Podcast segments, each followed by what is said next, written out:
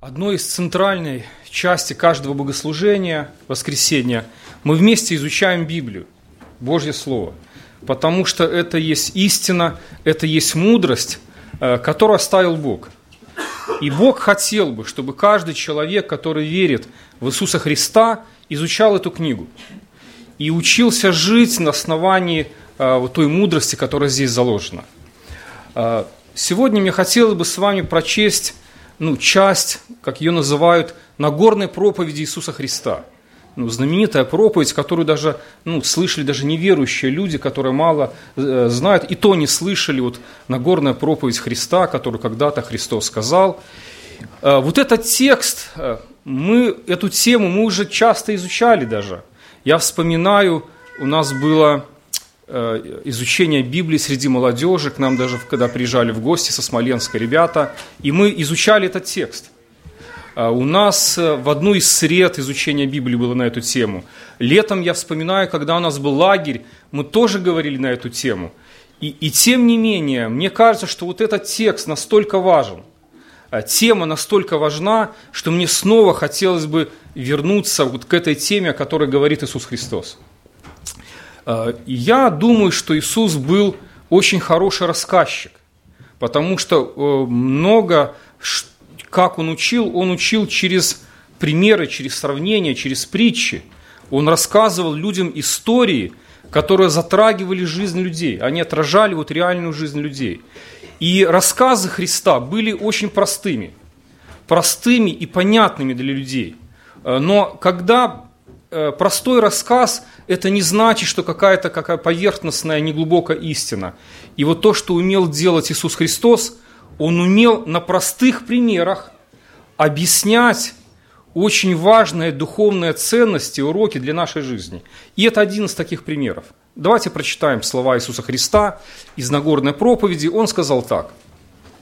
«Не собирайте себе сокровищ на земле, где моль и ржа истребляют, и где воры подкапывают и крадут, но собирайте себе сокровища на небе, где ни моль, ни ржа не истребляет, и где воры не подкапывают и не крадут. Иисус использует такую метафору сокровища. Э, по сути, он говорит, что каждый человек на земле является искателем сокровищ. Вот все здесь присутствующие. Вы ищете сокровища. Христос говорит, это однозначно, каждый человек ищет сокровища. Вопрос какие? Но все мы являемся искателями сокровищ. Что имел в виду Христос, когда использовал вот эту метафору сокровища? Что он имел в виду под сокровищем? И это однозначно то, что ценно, но именно ценно для вас. Вот что для вас ценно, что для вас дорого, для вас это является сокровищем. Э, ну, например, Представьте, если бы у вас был э, дедушка в деревне, и вот он умер, и вам наследство осталось от дедушки. В этом году у него был хороший урожай пшеницы, и у него в сарае осталось 20 мешков пшеницы. Для вас это сокровище или нет? Ну, я думаю, что нет. Но, например, притчу, которую Иисус приводит в Евангелии, он говорит про одного человека, у которого был хороший урожай, и этот человек говорит, ну, построй новые житницы, душа, покойся, пей, веселись, много добра лежит. И для того человека это было сокровище. Потому что когда он думал, сколько у него пшеницы, урожая, с этим он связывал э, какое-то спокойствие, стабильность в будущем. Ну, для нас это не сокровище. Если бы в сарае стоял ну, новый Мерседес, ну, может быть, внук больше бы обрадовался, чем 20 мешков пшеницы. И поэтому Христос дает образы – Э, просто примеры, образы и говорит, сокровище – это то, что ценно исключительно для вас. Это, это ваши э, мечты, о чем вы мечтаете, ваши сильные желания, чего вы хотите достичь. То, что вы цените, то, что важно, чему прилепилось ваше сердце. То, что именно вы наделяете ценностью. Я хочу привести просто один такой, ну, пример наглядный. Вот посмотрите, у меня две купюры – Одна 1 доллар, вторая 100 долларов. Вот если взять по себестоимости, вот э, сколько было затрачено, например, краски, бумаги э, на одну купюру и на другую купюру. и мы поймем, что практически одинаково. Практически одинаково затрачено краски, затрачено бумаги. Но если бы вы где-то шли по улице и лежала ну, купюра в один доллар, ну, может быть, вы бы даже и не обратили внимания и прошли бы мимо. Но если бы лежала купюра 100 долларов, ну что-то стало с вами происходить, это однозначно. Э, вы бы услышали, как бьется ваше сердце, вы наверное, стали смотреть по сторонам, есть ли кто-то здесь или нет. Мозг начинает работать. А что делать? А вот с этих 100 долларов десятину в церковь отдавать или не отдавать, если тут кто-то поближе. Ну, однозначно с вами бы что-то происходило. Ну, представьте, если бы я взял вот эти две купюры, одолжил, например, у Андрея Антонова перед собранием. Сказал, Андрей, одолжи вот мне просто для иллюстрации. И если бы я взял и один доллар вот, ну, вот разорвал – ну, я думаю, что Андрей как-то был бы спокоен. А что, если бы я у него на глазах взял бы 100 долларов и сделал бы вот так вот? Видите, даже вы испугались. Не ваши, понимаете, не ваши, Андрея. А уже вы, а уже вы как отреагировали. А я ж не фокусник, я ж не могу потом как-то, знаете, сделать так, и она опять вот, э, я так не умею. Но мы всегда будем реагировать на то, что ценно для нас – и именно ценно для нас. И это, как бы, знаете, приписываемая ценность. Бумаги затрачены одинаково, краски затрачены одинаково, но это то, ну, что мы приписали, что для нас сделали ценностью. И именно об этом говорит Иисус Христос. И вы знаете, что мы с вами часто выбираем на основании нашего, сокровища. Мы, э, что-то в жизни для нас является очень важным – многие люди живут и думают, вот если бы у меня было, и вставьте то слово, что для вас является самой большой ценностью. И многие люди так, если бы у меня было вот это, я был бы счастлив. Мы связываем свое счастье с тем, что для нас ценно, что для нас является сокровищем. А, но подумайте, а кто и что влияет на вас или повлияло и сформировала ваши ценности. Почему для вас важно именно это? Почему вы любите именно это? Почему ваше сердце привязано именно к этому? И Библия предупреждает нас и говорит, ну, в кстати, относительно тоже сокровищ, ценностей, не любите мира, не того, что в мире.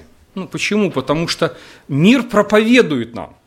Мир проповедует и навязывает свои ценности, свои сокровища, мир навязывает свои стандарты жизни и говорит, вот что ценно, вот что может сделать счастливым, вот ради чего нужно жить. И мы знаем, что мы живем, как бы, знаете, в перевернутом мире, потому что Библия говорит, что сатана – Бог века сего. За всеми этими ценностями стоит сатана, который формирует и навязывает свои ценности. И посмотрите на людей в мире. Сегодня, например, ну, большинство людей, они больше заботятся о красоте своего тела, и мало кто заботится о красоте своей души.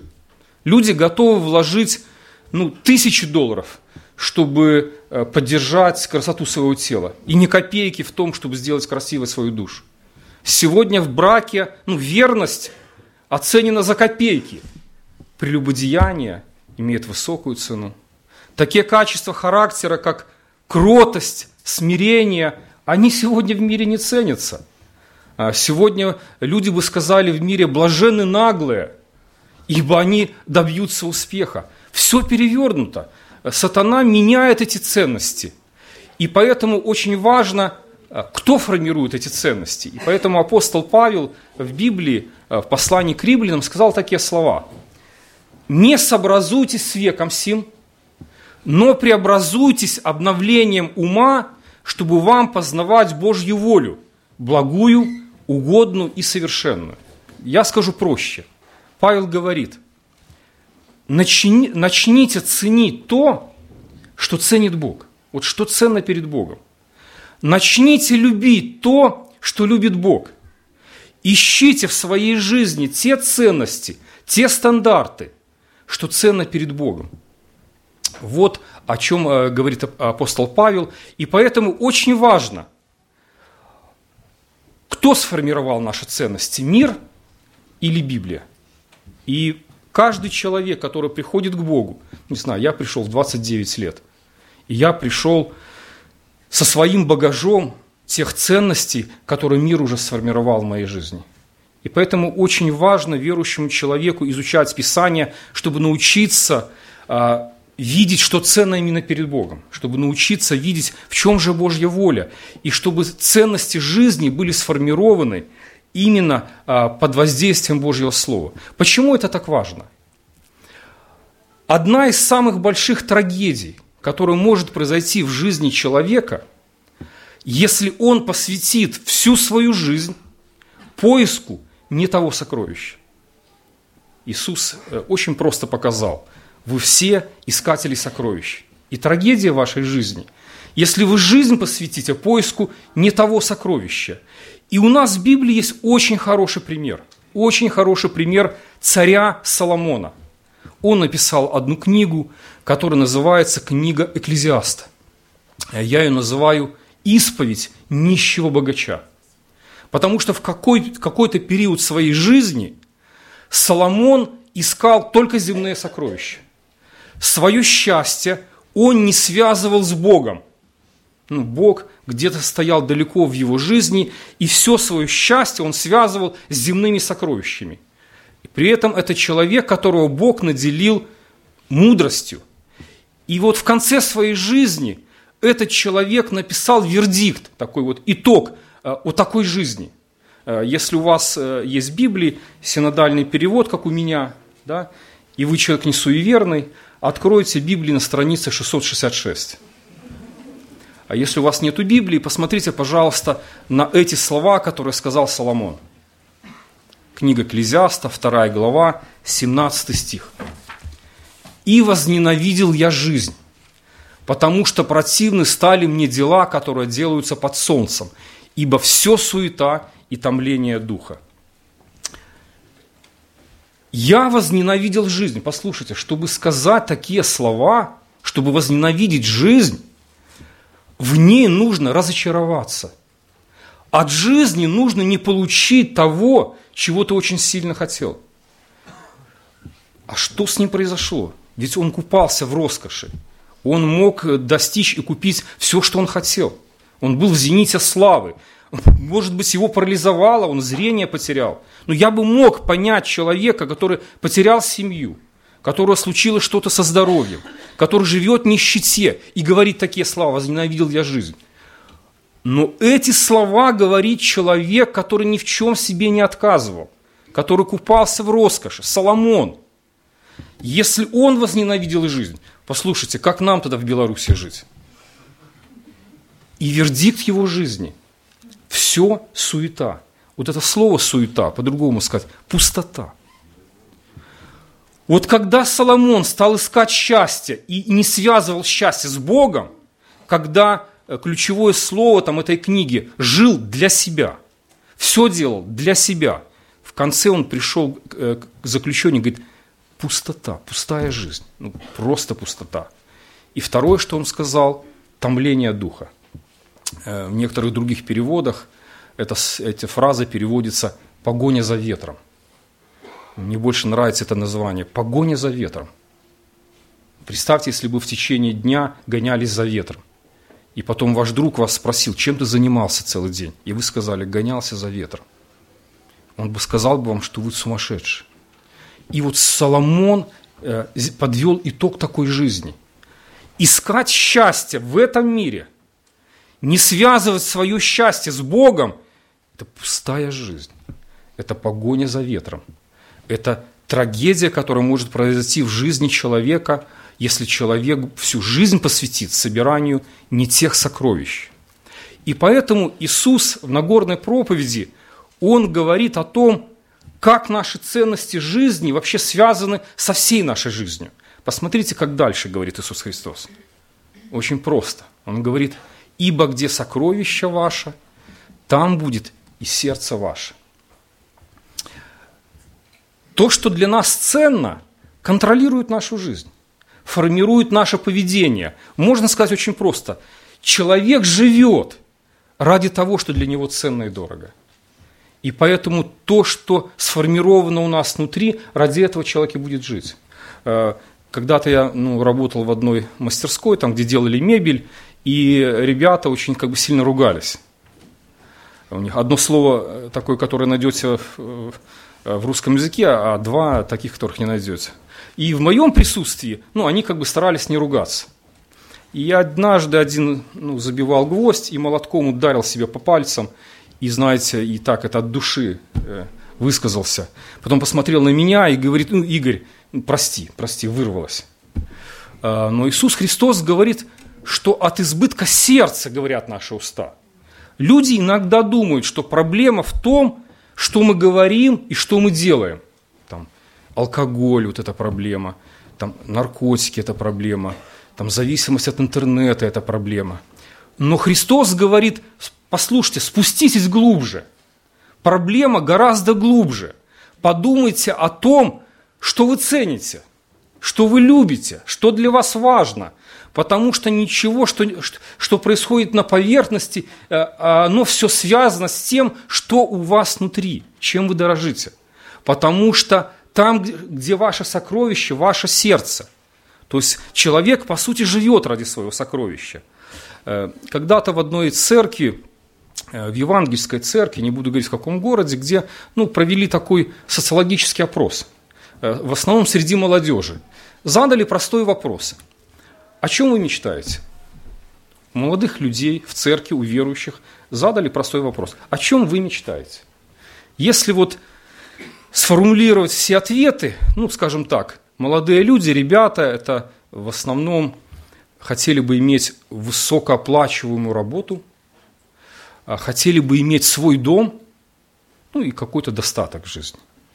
А, девушки, ну, вы можете догадаться, на первом месте замужество, а, не просто семья, а, знаете, романтические отношения, дети, а, муж обеспеченный, чтобы был достаток, чтобы была стабильность в жизни.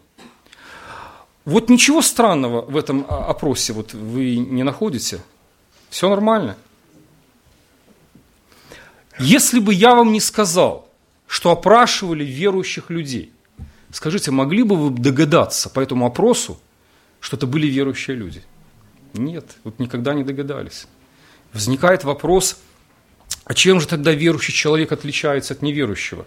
Если он в жизни ищет того же, если все его планы, мечты и ценности, они вообще не связаны с Богом, чем он отличается? Ну, у меня получается лишь только одно отличие. Неверующий человек все этого добивается сам а у верующий, э, у него есть у кого просить. Но хотя э, ему нужно все то же. И какая будет жизнь такого человека? Я думаю, что да, он будет верить в Иисуса Христа. Я думаю, что периодически он будет читать Библию, Божье Слово, так как он считает себя верующим человеком. Я думаю, что он будет приходить по воскресенье в церковь. Но жить он будет ради того, что для него ценно. Вот жить по-настоящему – он будет именно ради этого. Потому что Христос говорит, что человек живет ради своих сокровищ. Поэтому посмотрите, если, например, для молодого человека сокровище – это высокооплачиваемая работа, и ему нужно будет сделать какой-то выбор, и, к примеру, этот выбор э, будет подразумевать, что ему придется, может быть, оставить какое-то служение, которое он в церкви нес, еще какое-то. Он сделает выбор в пользу работы – потому что это для него сокровище. Э, читал историю про одного миссионера, англичанин, и он поехал на миссию в Китай распространять Евангелие. И там одна фирма, компьютерная фирма, предложила ему очень высокооплачиваемую работу. Э, нужны были определенные критерии. Э, честный человек, знающий компьютер и знающий английский язык. И он идеально подходил просто. Ему предложили очень высокую, высокую зарплату. Он отказался, тогда директор фирмы сказал, не, ну если ты считаешь, что зарплата маленькая, мы даже можем еще 2-3 раза увеличить зарплату. И он сказал, нет, ну зарплата высокая, дело маленькое. Я не для этого приехал в Китай. Смотрите, он оценил это предложение в свете своих сокровищ, в свете своих ценностей. И так человек всегда будет делать. Если для кого-то э, сокровище – это комфорт и достаток, и такой человек, например, выиграет э, грин-карту на постоянное место жительства в Америку, и этот выбор будет связан со многими другими потерями, например, э, ему придется расстаться с церковью, в которой он жил 10 лет, потерять все эти связи, э, служение, которое он было, он, он сделает этот выбор, потому что его выбор будет связан с тем, что для него ценно – если у девушки молодой на горизонте замаячит перспектива замужества, а это для нее сокровище номер один, поверьте, она переступит через все принципы Библии, э, которые говорит о замужестве, о браке, о том, какие критерии должны быть. Она переступит через все, потому что она будет жить ради того, что для нее является сокровищем. Посмотрите, как на простом примере Христос показывает очень важные, глубокие жи- истины, э, уроки нашей жизни. Э, возьмите простой пример. Э, посланник евреям э, написано так. «Не оставляй собрания своего, как есть у некоторых обычай». Христианское общение, воскресное богослужение. Один человек живет в Серебрянке, добирается сюда на трех транспортах. Каждый раз, когда он просыпается, все его неверующие родственники, они ему говорят, слушай, ну отдохни ты хоть один выходной, ну выспись ты, ну твоя церковь никуда от тебя не уйдет, ну в следующее воскресенье сходишь, какая проблема? Несмотря на все уговоры, он встает едет, едет сюда на собрание. Другой живет напротив, вот 30 метров у нас сосед живет, Сергей. Сейчас иногда помогал нам по строительству. Сколько раз мы его приглашали в церковь. И знаете, как иногда говорят, колом не загонишь. 30 метров пройти. Один человек, э, у меня сосед, мне нужно как-то было его помощь, вот когда морозы были на дворе. Я позвонил, и жена сказала, он на рыбалке. 20 градусов мороза, он на рыбалке. Я с ним потом встретился, он поймал два пескарика, я говорю, Гена, говорю, я тебя не понимаю. Мне деньги заплати, я не поеду. Он говорит, я тебя не понимаю. Каждое воскресенье в церковь. Сколько, сколько ты лет ты уже ходишь в церковь? Я посчитал, говорю, 25. Он говорит, ужас. 25 лет. Каждое воскресенье в церковь. Я тебя не понимаю. Как это все объяснить? Иисус Христос объясняет это все очень просто – вы посвящаете жизнь ради того, что для вас ценно. Очень все просто. Где ваше сокровище, там ваше сердце. А, посмотрите на следующие слова, которые говорит Иисус Христос на горной проповеди. Светильник для тела есть око. Итак, если око твое будет чисто, то все тело твое будет светло. Если же око твое будет худо, то все тело твое будет темно. Итак, если свет, который тебе тьма, то такова же тьма. Кажется, непонятные слова. Раньше я, честно говоря, как-то не обращал на них внимания и думал, как-то они вот не связаны с общей темой, как-то для связки слов. Но на самом деле Иисус хочет сказать, что у нашего сердца есть глаза. Не я придумал такое странное богословие, что у нашего сердца есть глаза. Я не говорю о сердце, как, знаете, физическом органе. Я говорю о нашей сущности, о нашей личности – и в этом отношении сердце – это очень сложный механизм, потому что там есть помышление, там есть чувство, там есть совесть, там принимаются решения, оно является хранилищем сокровищ. И Иисус говорит, вот у этого сердца вашего есть глаза. У нас есть физические глаза, но они смотрят прежде всего туда, куда направлены глаза нашего сердца.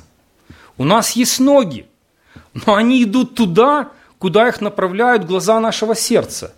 Э, в послании к Ефесянам в первой главе Павел перечисляет благословения, э, которые имеет всякий верующий в Иисуса Христа человек. И он э, перечисляет это избрание, усыновление, Бог вас усыновил, это прощение грехов, это искупление, он говорит о премудрости, которую Бог вам дал, о гражданстве небесном, о наследстве, о печати Духа Святого, вот все эти благословения он перечисляет, а потом идет его молитва, и он молится так, Господи, просвети, просвети очи сердца, глаза сердца. То есть Павел считал, что если верующий человек оценит те благословения, которые он имеет в Иисусе Христе, если он их увидит своими сердечными глазами, это кардинально повлияет на его жизнь. И поэтому у нас есть сердечные глаза, и когда, например, вы заходите в интернет, и перед вами множество картинок и рекламы, которые говорят «открой меня, открой меня, открой меня», ваши глаза будут прикованы туда, куда прикованы глаза вашего сердца. Все очень связано. Я это еще раз обнаружил на одном простом примере. Э, мы с моим другом были в Москве, вечером после лекций э, мы пошли в магазин. Ну, э, он говорил, у него деньги, он говорит, я, я плачу за все. Ну, идем, выбирай. И вот мы проходим там печенье, молоко, там что-то, ну, что-то, говорит, покупаете, надо что-то. Я говорю, нет, не надо, мы идем дальше. А у него такая пристрастие, он очень любит Кока-Колу. Везде, где я его когда видел, он всегда с Кока-Колой. На занятиях, всегда в сумке, он не может жить без, без Кока-Колы. И поэтому, вы знаете, сердечные глаза, они всегда на горизонте увидят свою мечту. И мы идем по магазину, и вот я вижу впереди отдел, и там Кока-Кола. Вот я думаю, вот как он будет предлагать? До этого момента он спрашивал, будем покупать? Нет, ну идем дальше. Когда мы подошли к отделу Кока-Колы, вы думаете, он спрашивал, будем покупать или нет? Он не спрашивает. Он уже покупает сразу две бутылки Кока-Колы и даже не спрашивает, будем покупать или нет. И это, и это простой пример, о котором говорит Иисус Христос. Сердечные глаза направляют наши мысли, наши физические глаза. И э, это ответ, почему воскресенье. Один человек едет на дачу, второй едет на рыбалку – Третий идет в пивбар, а четвертый в церковь. Почему так происходит? Иисус говорит, что является твоим сокровищем? Туда будут смотреть твои глаза, туда направятся твои ноги, потому что твое сердце, оно прикреплено к этому сокровищу. Ты живешь ради сокровища. Оно формирует твое поведение и всю твою жизнь. Посмотрите, насколько важна истина. И дальше Иисус подводит итог итог тому, что он хотел сказать. Посмотрите на следующий слайд. «Никто не может служить двум господам, ибо или одного будет ненавидеть, а другого любить, или одному станет усердствовать, а о другом не родить. Не можете служить Богу и мамоне». Это итог, который подводит Иисус Христос. И Он хочет сказать, что ну, каждый день за наше сердце ведется война – Два царя воюют за наше сердце. Один царь – это Бог, второй – это Мамона.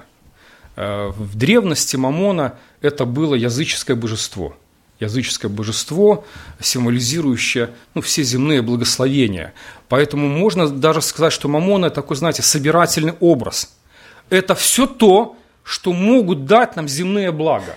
Ведь деньги сами по себе ценны. Почему? Потому что это как бы дверь, которая открывает для нас то, что для нас ценно. Ну, не знаю, для кого-то это э, увлечение, развлечение, комфорт, достаток. Для кого-то это слава, для кого-то это власть, для кого-то это самореализация. Ну, и, и деньги просто от, а, это, это дверь, которая открывает тебе доступ к тому, что для тебя ценно. И поэтому Мамон – это собирательный образ. Посмотрите, два царя, и оба царя обещают нам радость, счастье, мир, надежду. Но только один царь может это дать. Потому что один царь настоящий, второй фальшивый. Один э, может научить нас, что есть истинное сокровище, второй хочет нам всунуть в подделку. Но два эти царя, они борются за наше сердце. И поэтому, вы знаете, многие люди иногда на словах, они исповедуют свою веру, что они верующие люди, что они верят в Иисуса Христа, но часто их жизнь, она выдает, кто на самом деле является их царем. Из-за чего они беспокоятся и ропщут, к чему привязано их сердце, где, в каких местах они проводят всю свою жизнь, все это может выдавать того царя, кому они действительно служат. Иногда многие из нас, знаете, как люди переключают каналы телевизоров, многие из нас переключаются. И в воскресенье, может быть, вы служите царю Христу, но в понедельник э, вы можете служить уже совсем другому царю. Подумайте, например, если вы работаете ну, сверх нормы, чтобы сделать свою жизнь более комфортной, более удобной. И если из-за этого страдает, например, ваша семья, вы не проводите время с детьми. Если из-за этого страдает ваше отношение с Богом, у вас нет времени и сил на молитву, изучение Слова. Если из-за этого вы, например, оставляете служение в церкви, то вы служите царю Мамоне.